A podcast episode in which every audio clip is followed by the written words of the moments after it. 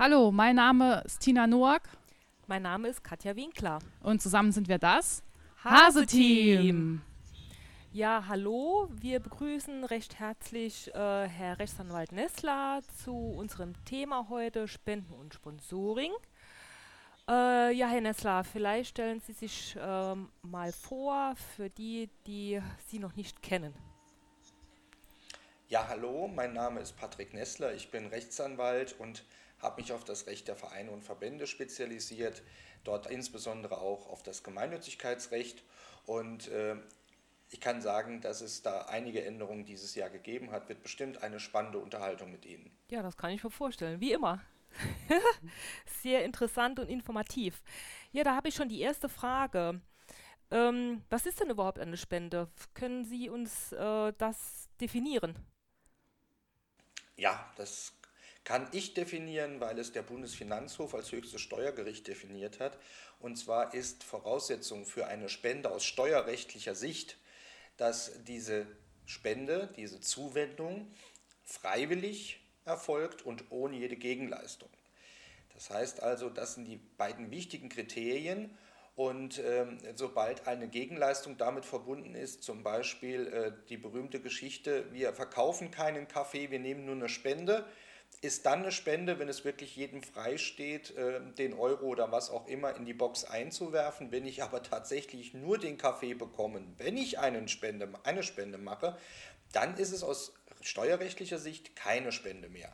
Dann sind es tatsächlich Einnahmen aus Verkauf. Mitgliedsbeiträge, ne? die sind ja in der Regel keine Spenden. Ist das immer so oder gibt es hier auch Ausnahmen? Ja, ich würde sogar umgekehrt sagen wollen. Also bei gemeinnützigen Vereinen ist eigentlich geregelt, dass Mitgliedsbeiträge grundsätzlich wie Spenden behandelt werden. Das ist geregelt in Paragraph 10b Einkommensteuergesetz. Allerdings gibt es da Ausnahmen. Und zwar sind zum Beispiel die Mitgliedsbeiträge an Sportvereine ausgenommen. Die können also nicht wie Spenden bei der Steuererklärung geltend gemacht werden. Oder halt auch ähm, die Beiträge zu äh, Vereinen, die der Freizeitgestaltung dienen, also Musikvereine, wo die Freizeitgestaltung im Vordergrund steht. Oder halt auch äh, die Heimatvereine. Auch da ist es so, die Karnevalsvereine, die sind ausgenommen. Aber grundsätzlich gehört tatsächlich der Mitgliedsbeitrag zu den Anführungszeichen Spenden, aber nur, wenn der Verein auch tatsächlich als steuerbegünstigt wegen der Förderung gemeinnütziger, mildtätiger oder kirchlicher Zwecke anerkannt ist. Das ist die zwingende Voraussetzung. Mhm. Okay. Jetzt wird ja nicht immer nur Geld gespendet, sondern auch zum Beispiel Gegenstände. Welche Art von Spenden gibt es und äh, was gilt es hier zu beachten bei Geld und bei Sachspenden? Also Sie haben die beiden Begrifflichkeiten schon äh, benutzt. Und zwar gibt es grundsätzlich Geldspenden und es gibt Sachspenden. Das Gesetz lässt ausdrücklich keine Spenden zu in dem Sinne, dass ich einfach nur für jemanden eine Leistung erbringe oder ihm etwas zur Nutzung überlasse. Also wenn ich zum Beispiel einem Verein Räume überlasse zur Nutzung, einfach so, und äh, dann ist das aus steuerrechtlicher Sicht keine Spende. Bei Sachspenden, da wird halt tatsächlich das Eigentum an einer Sachspende verschafft. Und da ist die Problematik in der Praxis ja weniger, dass ich als Verein die Sache bekomme, sondern die Frage ist, was schreibe ich denn jetzt in die sogenannte Zuwendungsbestätigung oder landläufig Spendenquittung genannt als Wert rein? Ja, ähm, das ist das Entscheidende. Das hängt nämlich davon ab, wer die Sache spendet. Ist das ein äh, Verbraucher, ein normaler Privatmensch, um das mal untechnisch auszudrücken, dann wird der sogenannte gemeine Wert angesetzt. Das bedeutet, was ist die Sache am Marktwert? Und dann kann man natürlich relativ einfach herausfinden, ist das eine ganz neue Sache? Kann man gucken, ja, was kostet denn sowas, wenn man es neu kauft? Ist es eine gebrauchte Sache, wird es schon schwieriger. Da müsste man gegebenenfalls mal durch äh, Recherche im Internet oder so rausfinden, was ist denn der Wert einer vergleichbaren Sache? Und das wäre dann auch der gemeine Wert, den man da einsetzen muss. Ist der Spender allerdings ein Unternehmer, der zum Vorsteuerabzug berechtigt ist, also der Umsatzsteuer erhebt und ans Finanzamt abführen muss, bei dem ist die Welt ein bisschen anders. Hintergrund ist, dass der nämlich aus seinem Betriebsvermögen Dinge entnehmen kann, für die er vorher keine Umsatzsteuer gezahlt hat.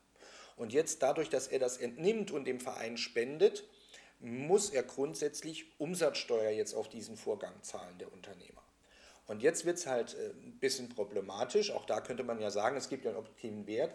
Aber vielleicht wissen Sie, dass ja auch Unternehmer abschreiben dürfen. Das heißt, wenn Sie zum Beispiel als Unternehmer einen Computer kaufen, dann sagt das Steuerrecht, dann dürfen Sie diese Ausgabe nicht in einem Mal geltend machen, sondern müssen es abschreiben. Das war bis letztes Jahr so. Seit diesem Jahr haben wir eine Gesetzesänderung. Computer dürfen jetzt sofort abgesetzt werden. Bis letztes Jahr war das noch über Zeitraum von drei Jahren. Und das bedeutet, im ersten Jahr hatte er eigentlich noch so gut wie seinen vollen Wert. Nach drei Jahren war er aber in Anführungszeichen auf Null abgeschrieben. Und wenn er zu diesem Wert das entnommen hat, hat er auch keine Umsatzsteuer gezahlt. Und dementsprechend äh, ist dann die Frage halt, was schreibe ich in die Zuwendungsbestätigung? Ist es Null oder ist es was anderes? Und da haben Sie als Verein keine andere Chance, als tatsächlich nachzufragen. Wenn es ein Unternehmer ist, müssen Sie ihn ganz konkret fragen, du sag mal, äh, zu welchem Wert hast du das deinem Betriebsvermögen entnommen? Teil mir das bitte mit, weil das ist der Wert, den ich dann in die Zuwendungsbestätigung reinschreiben muss, aber auch darf. Das heißt, wenn der Ihnen mitteilt, das hat den und den Betrag, dann dürfen Sie das auch so reinschreiben. Fragen Sie aber nicht nach, dann haben Sie das Risiko, eine falsche Zuwendungsbestätigung ausgestellt zu haben. Sie merken, nicht ganz einfach, aber wenn man diese Unterscheidung kennt und dann kann man mhm. darauf achten. Okay, super, vielen Dank. Steuerrechtlich unterscheidet man gemeinnützige Vereine ja in den ideellen Bereich, in den wirtschaftlichen Bereich, in Zweckbetrieb und in den wirtschaftlichen Geschäftsbetrieb. Wo werden denn die Spenden eingeordnet? Die Spenden, wenn es denn echte Spenden sind, wie ich es vorhin definiert habe, ja, diese freiwillige Leistung ohne jede Gegenleistung, diese Spenden gehören in den sogenannten ideellen Bereich des Vereins, also in den Bereich, der grundsätzlich völlig steuerfrei ist, also weder Körperschaftssteuer noch Gewerbesteuer noch Umsatzsteuer anfällt. Dort gehören diese Spenden hin. Das bedeutet, dass sie grundsätzlich beim Verein halt steuerfrei sind. Ausnahme, der Verein ist nicht gemeinnützig, ja, ähm, dann sind natürlich äh, Spenden auch in gewissem Betrag steuerfrei für den Verein, weil steuerrechtlich gesehen ist natürlich eine Spende nichts anderes als eine Schenkung. Und dann greift, greift das Erbschafts- und Schenkungssteuergesetz, wenn der Verein nicht gemeinnützig sein sollte. Und da gibt es aber halt auch einen Freibetrag von bis zu 20.000 Euro im Jahr, sodass also auch bei den allermeisten kleinen Vereinen, die nicht gemeinnützig sind, äh, solche Spenden, Schenkungen an die dann steuerfrei sind. Aber wichtiger Hinweis, ähm, die Zuwendungsbestätigung darf natürlich nur ein Verein ausstellen, der auch tatsächlich als gemeinnützig mhm. anerkannt ist. Äh, ja, wie sieht es denn aus mit äh, Spendenquittungen? Wer ist denn da berechtigt, solche äh, auszustellen und wie muss diese aussehen? Auf was muss man achten? Also als erstes mal ganz wichtig, äh, sie wird die Spendenquittung, wie sie ja landläufig bezeichnet wird, wird von der Finanzverwaltung grundsätzlich nur anerkannt, wenn sie nach amtlich vorgeschriebenem Muster erstellt wurde. Es ist tatsächlich so, dass es also auf der Internetseite des Bundesministeriums der Finanzen immer die aktuelle Fassung der Zuwendungsbestätigung gibt. Da gibt es verschiedene Varianten für Geldzuwendungen, für äh, Sachzuwendungen mit den entsprechenden Erfordernissen. Das, was da draufsteht, muss grundsätzlich in der Zuwendungsbestätigung verwendet werden. Wer darf sie jetzt ausstellen? Ich sagte schon, es dürfen Zuwendungsbestätigungen als solche zuerst einmal nur Körperschaften, das heißt also Vereine, Verbände, Stiftungen ausstellen, die vom Finanzamt aktuell wegen der Förderung gemeinnütziger, mildtätiger oder kirchlicher Zwecke steuerbegünstigt anerkannt sind. Ich brauche also den entsprechenden Steuerbescheid, in dem das drinsteht, sagt die Abgabenordnung, ansonsten darf ich keine Zuwendungsbestätigung ausstellen. Das macht also der Verein. Jetzt stellt sich die Frage, wer macht es im Verein? Ähm, dann gilt äh, das normale Vereinsrecht zuerst einmal. Der Verein wird vertreten durch seinen Vorstand. Und wer das im jeweiligen Verein ist, der vertretungsberechtigte Vorstand, da muss man halt in die Satzung reingucken, Paragraph 26 BGB, darf das ein Vorstandsmitglied alleine oder müssen zwei gemeinsam und dementsprechend müssen auch die entsprechenden Zuwendungsbestätigungen unterschrieben sein. Weitere Alternative, dieser Vorstand hat weitere Personen im Verein, im Verband bevollmächtigt ausdrücklich, das ebenfalls machen zu dürfen, zum Beispiel ähm, der, der Kassenwart, die Schatzmeisterin, wer auch immer, der laut Satzung nicht dem vertretungsberechtigten Vorstand angehört, Der wird vom Vorstand aber bevollmächtigt, die Dinge unterschreiben zu dürfen. Auch das wäre grundsätzlich in Ordnung. Darf ich als Verein auch Spenden zusammenfassen und hierfür auch eine Sammelbestätigung ausfüllen? Ja, das geht.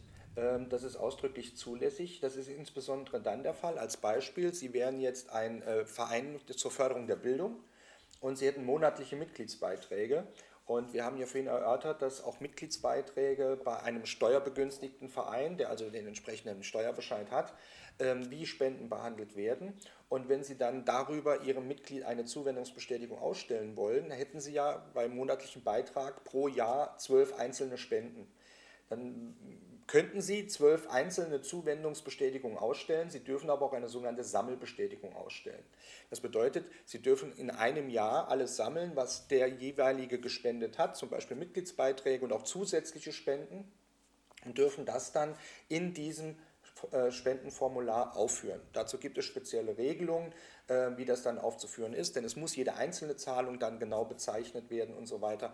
Aber auch das kann man problemlos im Internet bei dem Bundesministerium der Finanzen an der entsprechenden Stelle mit den Formularen nachlesen. So, dann kommen wir schon äh, zu unserem nächsten Thema Sponsoring. Wo liegt der Unterschied äh, denn hier drin zu den Spenden? Das ist ein ganz wichtiger steuerrechtlicher Unterschied, auch wenn er im Sprachgebrauch in den Vereinen und Verbänden äh, sehr undifferenziert benutzt wird, äh, der Begriff Sponsoring.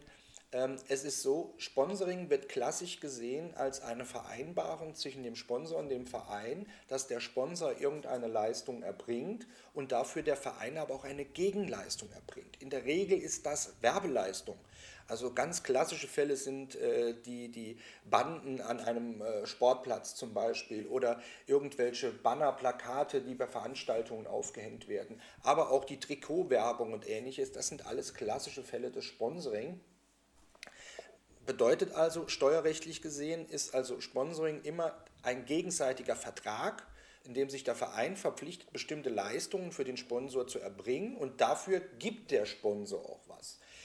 Das muss man streng trennen von der Spende, die ja gerade so ist, dass einer freiwillig etwas gibt ohne jede Gegenleistung. Ja, das ist der entscheidende Unterschied.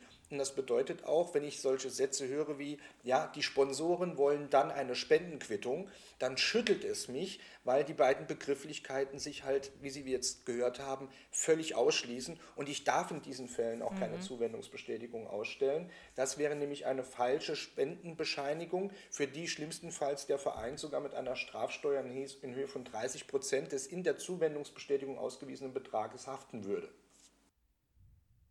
Gut. Man sollte sich genau überlegen, welchen Mehrwert der Verein gegenüber anderen Vereinen bietet. Warum sollte das Unternehmen deine Mannschaft, deinen Musikverein oder deine Organisation unterstützen? Haben Sie hier Tipps für die Vereine? Ja, also es ist tatsächlich so, dass sich die Vereine da viel zu wenig Gedanken machen, äh, wenn es um die Frage geht, Sponsorengewinnung. Ähm, welcher Sponsor wäre denn überhaupt bereit, mir Geld für irgendwas zu geben, was ich für ihn tun kann? Ähm, das wird auch sehr äh, unterschiedlich sein, ob ich zum Beispiel ein örtlicher Verein bin in einem Dorf oder ein Verein in einer großen Stadt, also mit einem Wettbewerb mit anderen Vereinen, mit, mit gleichem Satzungsgegenstand oder noch anders, ob ich zum Beispiel ein Verband bin auf Landesebene oder sogar auf Bundesebene. Es wird immer so sein, dass ich womöglich Leute finden kann, aber es bleibt halt dabei, die Gegenseite sind Unternehmer. Und wenn die Geld geben oder Sachen geben, dann wollen die was dafür. Und äh, es ist natürlich so, dass man denen dann auch was bieten muss. Wenn ich komme als Beispiel, ich komme als Turnverein und äh, sage, willst du bei uns nicht Sponsor sein? So läuft es ja oft in der Praxis und der Unternehmer sagt dann, ja, was habe ich davon? Äh, mir können Plakat aufhängen. Ähm, das ist jetzt nicht so überzeugend. Dann sagt vielleicht im, im Dorf der, der Unternehmer, sagt dann, okay, ich finde euch ja klasse, meine Tochter ist ABAESH-Mitglied, ja, ähm, ich mache das. Dann hat das aber doch eher Spendencharakter, der macht das dann, okay, er findet den Verein gut und so weiter. Wir reden hier aber nicht über das wirklich echte Sponsoring sondern dann wird, wird man sagen müssen, hör mal, wir können dir anbieten. Wir haben also zum Beispiel so und so viele Teilnehmer bei unseren äh, Kursen im Turnverein. Äh, wir können dir anbieten, dass wir bei jeder Kursveranstaltung ein Werbebanner von dir, so ein Roll-up zum Beispiel, aufstellen. Das heißt also, dass allein in einem Monat rund so und so viel hundert Leute deine Werbung sehen werden. So muss man einen Unternehmer rangehen, damit der sieht, ach okay, das würde mir ja tatsächlich was bringen. Ne? Also einfach nur, wie es halt äh, oft etwas hemdsärmlich gemacht wird, ne, also man stelle Banner auf, ähm, das reißt jetzt den Unternehmer nicht unbedingt vom Sockel. Und man muss halt einfach bedenken, je größer der Ort ist, in dem ich bin, umso größer ist auch die Wahrscheinlichkeit, dass ein anderer ja auch kommt und sagt, ein anderer Turnverein sagt, willst du nicht bei uns Sponsor sein? Und wenn der andere dann aber kommt und sagt, ja, wir können dir das und das und das anbieten und du bekommst auch vielleicht noch ein Logo auf unserer Internetseite und zwar auf der Startseite und wir haben ungefähr so und so viele Klicks pro Woche, ähm, dann muss man sich überlegen, ganz objektiv, für wen würde sich der Sponsor wohl entscheiden. Ja? Und dessen muss man sich bewusst sein, äh, dass für Unternehmer Sponsoring eben keine Spende sind, sondern das ist eine Art der Werbung, die die machen. Und das machen die nicht, weil sie einfach einen anderen unterstützen wollen, sondern weil sie ihr Unternehmen voranbringen wollen. Natürlich gibt es da auch Vermischungen und Grauzonen, aber der klassische Fall des Sponsors ist ja, ich will mir eine Werbeleistung einkaufen, ähm, die viele wahrnehmen und womöglich dann auch noch mit was Positivem verbunden sind. Das nennt man heutzutage Social Washing. Ein ganz anderes Beispiel, zum Beispiel die Lidl-Pfandspende. Ja, äh, Lidl äh, können Sie ja am Pfandautomat den Knopf drücken, wir spenden an die Tafeln. Das nennt man Social Washing. Wann haben die das eingeführt? Vor vielen Jahren, als der große Skandal war, dass sie Kunden und Mitarbeiter sogar in den Umkleideräumen per Video überwacht haben. Wie bekomme ich ein positives Image? Man hat plötzlich diese Pfandgeschichte groß aufgezogen und hat inzwischen sogar Millionen, im, äh, Millionen inzwischen an Pfandgeldern an äh, die Tafeln weitergegeben. Und so arbeiten Sponsoren. Dessen muss ich mir bewusst sein. Die machen das nicht einfach, weil sie mich gut finden. Die wollen für sich eine Leistung einkaufen. Und so muss ich denen auch gegenübertreten. Äh, wenn jetzt zum Beispiel ein Unternehmer eine Lieferung oder eine sonstige Leistung durchführt, ist er berechtigt, hier eine Rechnung auszustellen. Auf was sollte denn hier geachtet werden? Also zuerst einmal, er ist nicht nur berechtigt, sondern es ist sogar so, wenn sein Vertragspartner ebenfalls Unternehmer ist, ist er sogar verpflichtet, eine Rechnung zu schreiben. Das ist geregelt im Umsatzsteuergesetz und im Paragraph 14 Umsatzsteuergesetz ist auch geregelt, was alles in der Rechnung drinstehen muss. Also da gibt es Mindestanforderungen für den Fall, dass äh, der Unternehmer tatsächlich selbst, also der Verein selbst in dem Bereich Umsatzsteuer abführen muss.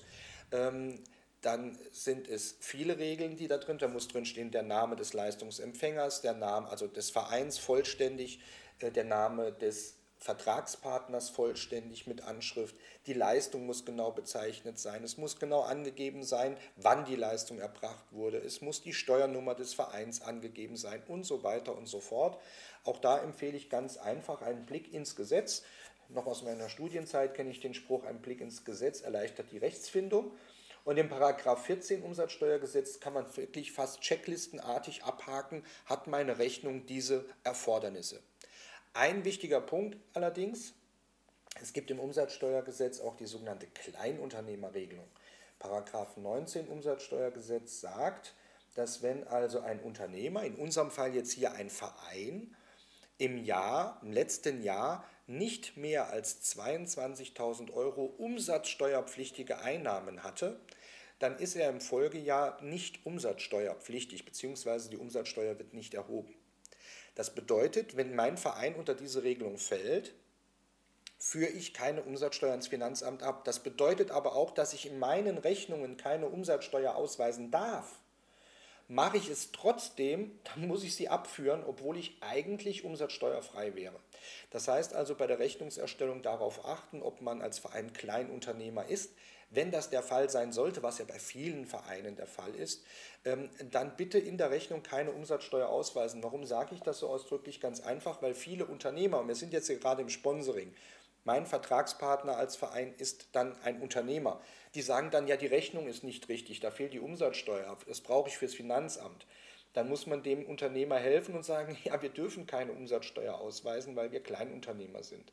In dem Fall empfehle ich eigentlich sogar, dass Sie sich gleich angewöhnen, wenn der Verein unter die Kleinunternehmerregelung fällt, dass Sie da gleich unter die Rechnung immer drunter schreiben. Ne? Die Mehrwertsteuer äh, kann oder die Umsatzsteuer kann wegen 19 Umsatzsteuergesetz nicht ausgewiesen werden. Dann weiß der Empfänger gleich, was los ist. Und das ist nicht nur bei Kleinen äh, so, das ist auch bei Großen so. Ich habe das schon gehabt äh, bei Sparkassen oder bei Karlsberg oder wo auch immer die dann Rechnungen von Vereinen beanstandet haben, die seien ja nicht ordnungsgemäß, weil die Umsatzsteuer nicht ausgewiesen sei.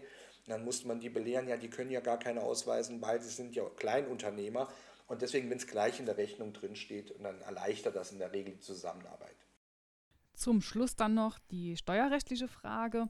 Die Spenden fließen, haben wir eben ja gehört, in den ideellen Bereich mit ein. Wo sind die Sponsoring-Einnahmen denn zuzuordnen?